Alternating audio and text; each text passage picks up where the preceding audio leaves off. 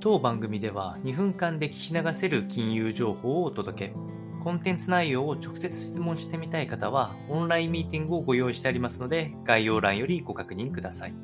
本日のテーマは、アメリカ PPI が11月は予想以上を上回る伸びを示しておりまして、利上げを後押ししたというようなお話となっていきます。12月9日に発表されたアメリカの生産者物価指数 PPI が市場予想0.2%上昇のところを前月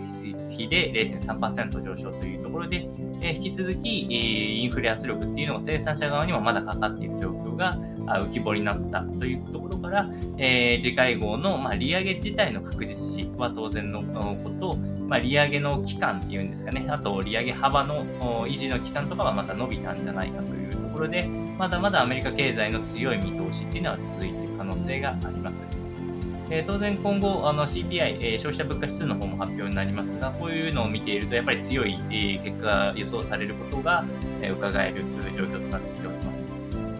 加えて、まあ、中国の方も比較的ゼロコロナ政策の終焉に向かって、えー、経済が活性化しやすい状況っていうのもさらに、えー、もしかしたらまだ経済をプッシュする後押しになっていく可能性があるんで、えー、まあ、一応、FRB とかはソフトランディングはアメリカの経済のソフトランディングは可能であるという見通しも示している通り、え思った以上にまだあの危機的なマーケット状況に陥る可能性は少ない。むしろ企業とかが結構、あの